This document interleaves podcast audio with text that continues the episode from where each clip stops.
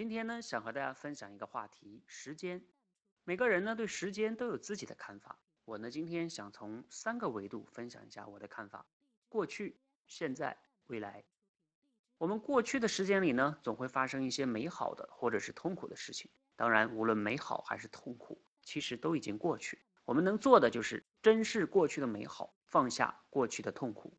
而对于未来的时间呢，未来还没有来。所以，我们不要有那么多的担忧，而是应该对未来充满希望。我们最能把握的呢，就是当下的时间。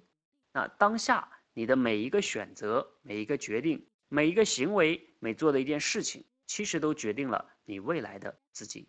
所以，我们对时间的态度应该是放下过去的痛苦，珍视过去的美好，一起怀着对未来的希望，做好当下的每一件事情，把时间当做朋友。一起在未来遇见更好的自己。